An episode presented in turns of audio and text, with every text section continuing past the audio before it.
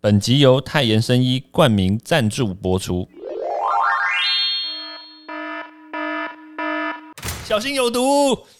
嘛，在二零三零年的时候，百分之八十五的工作是二零一八年还没有出现的。峰哥，你主要教的学生其实都是老师，对不对？是的，是的。天哪，是老师的老师啊！所以我都跟我儿子讲说：“哎，你的老师有可能都是我的学生的。”哇，结果你只听他的，然后都不听我的。Hello，大家好，欢迎来到昭明威的读物教室。那我们今天呢，主要就是来讲。解锁未来教育哦，其实那个教育说实在话呢，如果没有设定好，没有做好的话呢，哇，其实后面的这个结果就跟中毒其实差不多。中毒其实就是一样啊，我们永远都诉求预防胜于治疗嘛，对不对？那如果可以在预防的手段呢，就把这件事情做好的话，你后面是不是就只需要花一点点的力气把它给纠正回来，把它给修正回来，而不是需要把它给打掉重练？这样子的话，我们的社会成本可能就会降低很多嘛，对不对？那其实今天呢，我们找到的这个。教授嘞，哇，其实他很厉害，我跟他认识也好多年。那他当然最近呢，透过这个时报的出版呢，就发表了他的最新的新书，哇，叫做《解锁未来教育》。诶，我刚好像就已经讲过这个名字，对不对？我们所讲的这个未来教育呢，其实就是在讲说，我们从现在开始要怎么样让小朋友可以获得完整，甚至是可以获得，甚至是更好。的一个教育的概念。那今天的主角呢，就是简志峰老师，我们简称峰哥啊，峰哥来啦。好，谢谢招兄哈。那今天很高兴来到招兄的节目。峰哥的名字呢，是我在一个专栏里面啊，关键评论，大家有空可以去看看，他就叫峰哥。呃，这也是呃昭。赵老师呢，他跟我讲说，你要用一个像他就是用威廉嘛，独立威廉，独立威廉。对，我没有太 太酷的名字，就变成峰哥了。对，大家都知道少林足球里面峰哥是用脚踢球的嘛。这个梗，所以没有看过少林足球，不知道。对，连我都已经快忘了。哎，峰哥来介绍一下那个你自己的一些背景。哎，峰哥背景也是蛮屌的哦。哦，好，我是美国德州农工大学教育科技的博士，那现在是中原大学的教育研究所的副教授。我们今天找那个志峰来啊，其实说实在话啦，我我跟志峰认识真的很多年，因为。像我的教育的这个场所在中原大学嘛，那志峰他其实也在中原大学，而且他进去这个中原大学的时间其实也蛮长的。说实在话，这样一转眼也九年了。对，哇，我们认识快十年了。对啊，我我进到这个学校是十年，我是二零二零一二年进来的，然后今年就刚好满十年。我一三，天哪，我觉得这个时间真是太过分了。真的，对啊，这个我们都老十岁了，老十岁，天哪。然后我们之前呢，在就尤其是我们有蛮多的背景其实相同啦，就是像像比如说。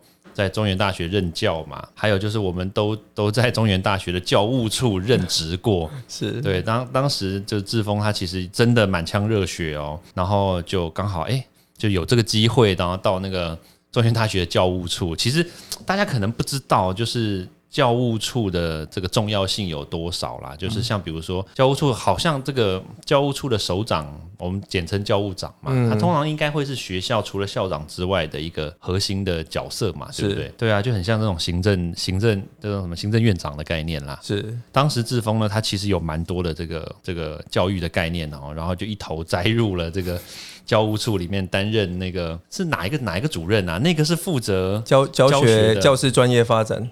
哦，教师专业发展其实就专门是管老师上课到底认不认真，应该是吧？应该是叫教老师怎么样去教学，怎么样跟学生有更好的教老师怎么样去教人家。对，因为你知道大学老师很多都是自己的专业非常厉害，可是却没有学一些像师培的一些教学法，对，所以就会不知道怎么教。所以很多老师真的就是一支黑板，一支呃粉笔打遍天下，可是。他教的却是呃他自己觉得是很高深的知识，但是学生吸收不下去啊。哎，所以这样子的话，你会不会觉得这个教育，你就你刚刚所讲的这个，那其实，在大学教育，我们当然我们先讲大学教育啦。那这个大学教育，那这样会有什么样的盲点吗？我觉得现在。如果以大学教育来讲的话呢，呃，就是现在的老师他们可能就会觉得自己的专业应该要全部的去教给学生，这其实也是过去的年代真的就是这样培养的。诶，我来教学生啊，你学生学不会啊，自己回去要好好练呐，你。自学也要把这些东西，因为我的知识就是最高深的知识，所以我教给你这些知识，那你要就是要把它学起来。但是这样的教法。其实，在过去的年代是可以的，但是在今天的年代呢，学生他其实有太多太多的呃网络影音媒体的这些渲染，他们会觉得说，所以你老师教的是真的很高深的知识吗？或者是我在其他的地方其实也拿得到这些知识，你教的我并不觉得是很高深啊。那我觉得这中间的差距呢，可能就是他们有更可以去吸收的方式，比如说我看个 YouTuber 哦，知识型 YouTuber，他讲一讲，哎，我觉觉得我就吸收的很棒，可是你老师教的就是很艰涩、很硬，我就吸收不下去。我有个问题哦，就是当然跟我们的教育的这个盲点。可能有点不太一样的问题，就是像你是教育所嘛，对，教育研究所。可是教育研究所它本来就是要教什么东西呢？在教什么东西啊？就是像比如说生物科技对不对？毒 物对不对？我们就是教说啊，吃什么会中毒啊什么。那可是教育它本身的这个教学是要教些什么东西？原本身是在教老师如何去学生去做互动上面的教学，或者是有一些教学法，比如说像其实讲述，我们平常老师最常用的传统的就是讲述，其实。讲述也是一种教学法，可是，在最开始的讲述呢，像苏格拉底那时候的时代，他是用。呃，引导式的去提问，所以提问法也是一种教学法。我怎么从提提问你之后，你的回答之后，我再渐渐的去引导到下一个问题。像现在就有，比如说摩克斯啦，或者是翻转教学啦，这这一类的全部都算是，对不对？对对对。天啊，就是各位听众朋友，你不觉得现在我们就在就是听简老师在教我们怎么去？也是说实在话啦，因为像刚刚简老师所讲的这个概念呢，其实。有，其实我有一大部分，其实一开始我们在没有学过这些教学法的时候，其实我们也只是就是在课堂上，然后就用最简单的方式去陈述我们的知识，告诉学生说：“哎，你该学什么东西。”但是实际上啊，就是简老师其实他有很多的想法，就是比如说会把一些。特殊也不能说特殊，就是更贴近或者是更有效率的这种上课的方式，然后把一些有用的知识可以传递给学生嘛。对对，所以像比如说你刚刚有讲到一个点，就是自学，说不定自学这件事情呢，它大学教育来说，说不定它是一个很重要的事情。可是那那我们现在走出大学校园，那你说走进这个小学啊、中学或者是高中，因为我们永远都知道说。有些课程它可以，但是有些课程它没有办法自学嘛，对不对？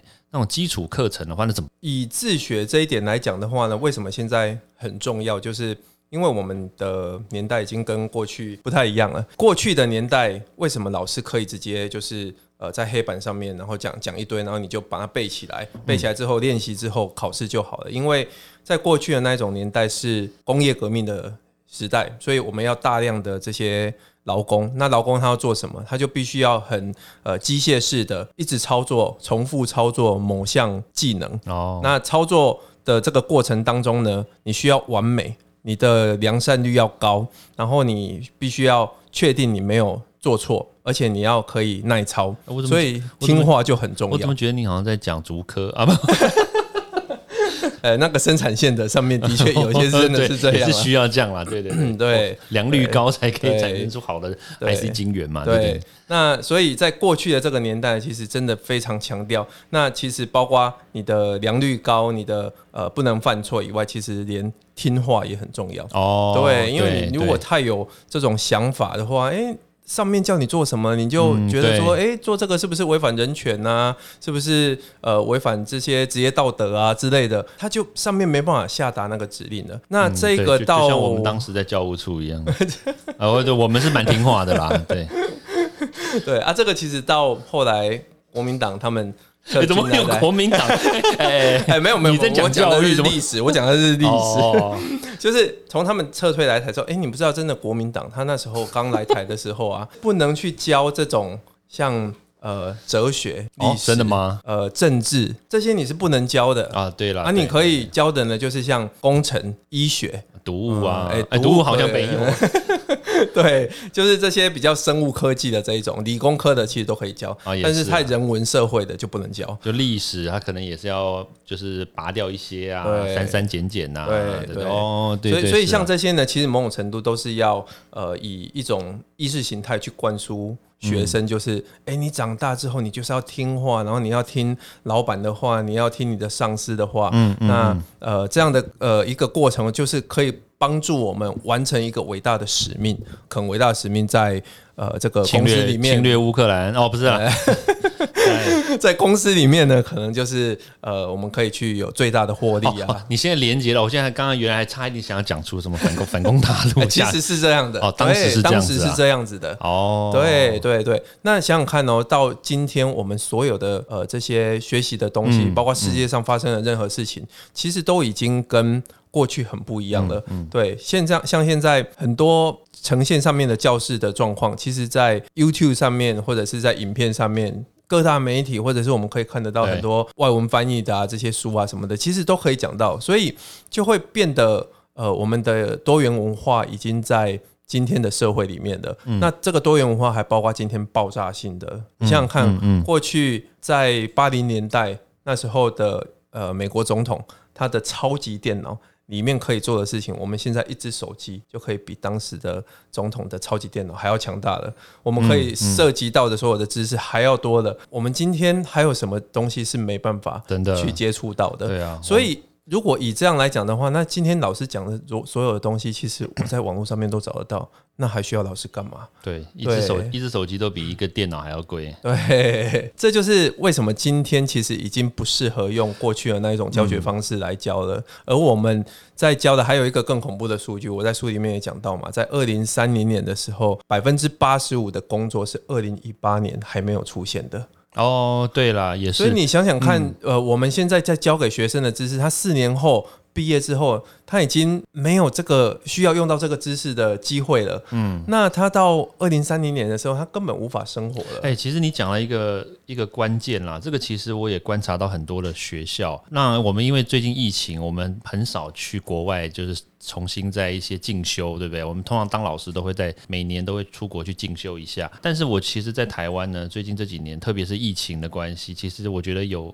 有一部分是蛮担忧的啦，就是大学普遍都比较保守。那保守的情况之下的话，我不能说每一个人都保守了，但大部分的老师啊，因为毕竟都是就是从小到大成绩还不错，然后呢，你念书都念得不错，然后也都拿个奖学金，然后生活其实也都还都还都还 OK 的，都还过得去，不会有一些太大的。这种生活冲击啊，经济上的状况的问题，所以像这样子的人呢，他们其实在这个大学的这个校园里面一直工作到六十五岁，其实都是算蛮安稳的。对。对，其实像这一类型的人呢，其实他们的说实在话，他们的创新力，蛮大部分的人其实是属于落后的。嗯，我必须说，对，因为他们主要获得知识，其实都是在他们年轻的时候，二三十岁的时候，然后拿了一个博士，回到有些人留美的，或者是有些人根本就是在台湾念书的，嗯，然后他们就是停在过去的停在，过去的他的知识水、知识水准，还有知识的认知，还停留在他二三十岁的那个时候。所以你像啊，想想看，像你刚刚讲的二二零三零年后的的工作，其实有很多人其实是。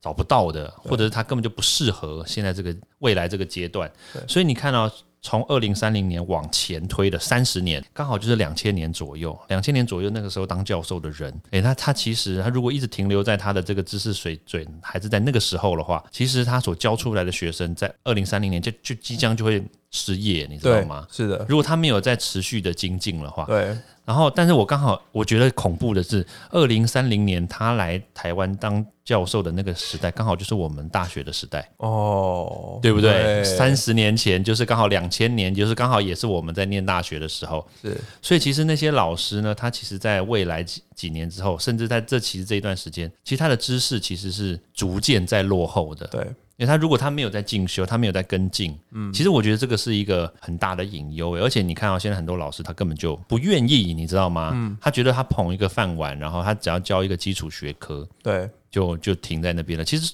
说实在话，不是只有学生需要自学，其实老师也需要。非常需要，哎，所以所以在我们讲到这个教育的时候，所以你出这本书呢，解锁未来教育，它主要的动机。为什么要想要这么有这么强烈的想法要去写这一本书呢？这本书原本开始设定的时候呢，是因为我读了很多一些教育相关的理论，然后教育的一些教学法，但是我都觉得那些就是很限制在教科书里面。我们都在教师培的学生要去根据理论啊，然后又要去做这样的一些教法啊。可是，对我打一个岔哈，其实峰哥你主要教的学生其实都是老师，对不对？是的，是的。天哪，是老师的老师啊！所以我都跟我儿子讲说：“哎，你的老师有可能都是我的学生呢。”哇，结果你只听他的，然后都不听我的，宁愿听他的老师。对，所以是施工。对，结果他不听我的。对，所以会出这样的一个呃书的一个最大的动机呢，其实就是想要把这些理论用很生活化、故事化的方式讲述给大家听。那我就觉得说，那大家最喜欢听故事啦，包括从我自己的开始的怎么样成长的故事，这个作为一个引子，然后再呃引到我看到这些教学现场里面很多很多的这些故事。那这些故事一定都有它的原因，所以我就可以用理论来讲原因，然后最后有一个教学法这样子。那最大的一个。动机呢，其实还是我自己啦，因为我自己本身呢是从小是很不喜欢很这种知识传统的这种学科教育，对我就会觉得说跳痛就是了。也不是跳痛，就是为什么就是不喜欢，就是照表抄课。对，而且我我从小的时候我就会质疑说，为什么要考这个试？我为什么要学这个？内心有一个不安定的。我有很多为什么，可是没人可以回答我。包括我问老师说，哎，为什么这一题要选 A 不能选？然后全老师就会说，全班都选 A，只有你选 B。等下，我觉得这个老师是不是有点问题啊？对，全班都选 A，你为什么不选？这不是很怪吗？呃，你为什么要选 B？这么怪吗？这个答案？对，所以。你知道，所以这件这个问题让我觉得说，我以后都不想要问问题了。你看我问问题，然后老师就这样打枪我，而且我也开始讨厌做选择题。我就会觉得这个题这个选项看起来也对，那个选项也解释了过去，那为什么只能选这个选项？那老师又答不出来。那这样你托福跟 GRE 怎么过的？选择题啊？那那是美国人的考法，美国。对，我觉得美国人考法比较没有那种幼体啦，比较少。嗯，就是台湾就是变成说考试只是一个技术啊，对，就是你通常但美国人呢，我其实之前也有发现了，就是你在美国人考试了，他很清楚，就是我我只需要知道你知不知道。对这个知识，对，那我们就是用一个简单的考试，它也不是要为了因为用考试这个东西、这个技术去把你考倒，对，它不是这样子，它只是告诉你，哦，你有学会，那你就应该会答得出来。那台湾就是有时候有一些题目真的很有陷阱，它就是要引诱你去答那个陷阱题啊。对，那个陷阱，其实有时候真的不太懂他到底心里在想什么。对，对，所以其实我觉得像这考试这种事情啦，我觉得其实都都，我觉得都在台湾其实不能说多。多余，因为其实在美国也是很多考试，嗯，但是我觉得考试这个动作去让大家觉得说我害怕，然后或我觉得影响到我的学习，对对对，我觉得这个确实是啦。哎，不过我想问你一个很简单的问题哦，就是台湾现在的教育现在变成是。现在这个样子嘛，就是很多人就算不管教改怎么改，都还是大家都还是挤破头的要去名校嘛，嗯，然后也是挤破头的要去念一些那种著名的这种这种科系也好啦，或者是怎么样。那你觉得这到底是发生什么什什么问题啊？我觉得台湾还是有很多这个，就是你只要上了好大学，呃，台金教程嘛，哦，你未来的工作就一定可以顺利这样子，嗯，会有这种迷思。但是在这个过程当中呢，所以你会看到。孩子呢，他其实从小会，父母会有经济能力的，就会送他去读私校，就是为了进去好的国立大学。对，可是读私校的这个过程当中呢，其实他们又很重视的，就是很多也是考试导向，也是逼迫孩子去学习的。所以孩子其实，在私校里面，其实也并不是活得太开心的。哦。然后到了国立大学，在台青教成之后，他们就觉得说啊，他们一辈子就。稳了。其实，在我的书里面，就有一个是讲到这样的一个议题，就是有一个孩子，他从小到大就是非常的听爸爸妈妈的话，爸爸是医生，妈妈是律师，所以在他的成长过程当中呢，他高中的时候呢，呃，就会觉得他其实很喜欢玩社团，然后很喜欢玩音乐，可是他爸爸妈妈就跟他讲说啊，你到大学都可以玩，那他。真的就是不负众望的，他也呃非常的乖，然后就考上台大资工系。嗯，哎，台大资工，哎，这真的是对对全国最优秀的。但是他考上台大资工呢，他也玩了一片了，玩了一整个就是玩片了。他交女朋友，他玩社团，他去玩音乐，然后毕台大毕业之后，到了一间科技公司上班，然后也在呃五年内，他的薪水就破两百万。哦，真的看起来就是人生胜利组啊！然后结婚生小孩，然后在台北买了一栋房子，这样子，人生胜利组。但是我们现在都做不到哎。但是其实他在三十岁的时候，他就觉得说，他其实最喜欢的就是去教音乐，去跟孩子互动。但是他其实很不喜欢去每天就是跟电脑，然后就是打打这些城市啊，然后就是面对冷冰冰的电脑啊。好啦，我觉得这个。说实在话，其实这个每一个人，我听的这一件事情啦，其实我在想说，每一个人都有每个人的兴趣嘛。但是我我是在想，这他的他的这个想法会不会是说，我今天做了这些事情，我到了三十岁，其实三十岁还是很年轻啦。他他再去做他有兴趣的事情，其实也不迟嘛，对不对？对。但是问题是，如果他一开始就选择了他的兴趣，他可能根本到三十岁，他根本就不会有钱，他也不会有不会结婚，然后也可能也不会有小孩。我说只是。可能然后走了另外一条路，因为他可能变成说经济状况就变得可能没有这么好。当然，因为走音乐不是代表每一个人都都像是周杰这个每个都周杰伦啊，他 每个都是五月天啊，对不对？对啊，所以终究他可能不会是现在这样子的结果。嗯，对啊，那那他他的想法会是什么呢？所以在那个故事里面，就是呃文章里面的第十三章里面就有谈到这样的一个故事。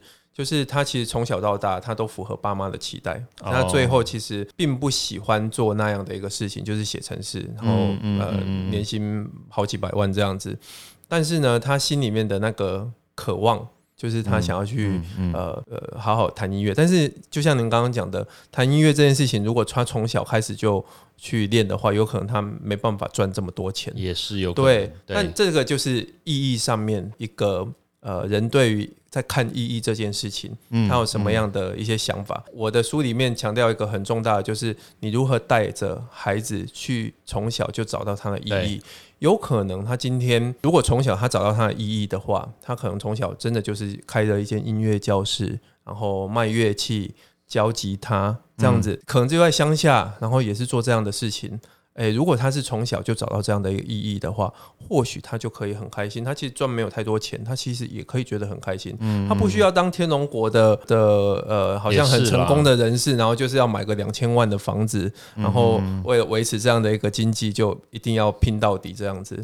对，像像这种状况，其实像我们留美的话，在美国其实就这种白人社会里面，其实就不会有太。当然不能说绝对没有哦，但是就白人社会的话，他就比较倾向于这样子的的这种教育形态嘛，嗯，就是你适合做什么，然后你喜欢做什么，然后你就去做什么，嗯，对，像小孩的话，其实我们反观，其实有很多这种亲戚朋友啦，或者是有一些亚裔的小孩，可能是 A B C，可能是 A B C 的，就是就是他们的移民的第三代，就是 A B C 的小孩，他们其实有很多我们在我们这个华人社会的眼光里面看起来，就是觉得他说。就是不学无术，嗯，可能就会觉得说他就是一个什么一事无成的人。可是实际上，他们自己的角度来说，他觉得哎，他很快乐。嗯，像我像我认识一些朋友啊，他的小孩他就是他从小就喜欢练武术，嗯，他喜欢去练一些那种也不是那种，就是你你觉得练武术可能就是什么跆拳道、空手道、咏春拳这一种，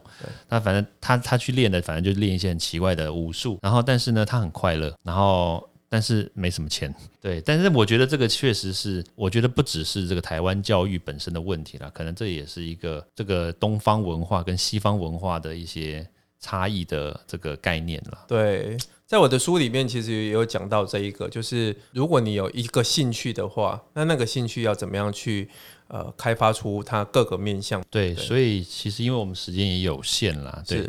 那其实我刚刚所想要讲的呢，其实也跟那个。志峰也很类似啦，就是说，虽然这个中西方的文化其实它有很大的差异，但是呢，其实，在就是实际的这个执行情况跟看到的结果呢，其实并不是只是一个单方面的用自己的角度去看嘛。那如果说我们真的走向这样子的教学、教学、自学或共学的概念的话，说不定他们其实就不只不只是。只是坐坐三轮车、坐坐单轮车，或者是教教武术这件事情，它其实可以开始发扬光大。每一个人都是李小龙，是啊的概念，对不对？对啊，OK，嗯，对，好，那因为我们时间的关系呢，这个我们的峰哥今天所带来这个《解锁未来教育》这本书呢，它是由时报出版。那目前已经上架在各大书店，哎，对吧？对对，各大。对我我我上礼拜才在那个那个成品书店看到这本书，对啊，真的太棒了。那今天呢，我们谢谢峰哥，我们峰哥下礼拜还会再来哦。对，大家欢迎继续锁定。好，谢谢峰哥，拜拜，拜拜。欢迎大家到 Apple Podcast 或各大收听平台帮我订阅、分享、留言。有任何问题或想知道的内容，也欢迎大家来找我讨论哦。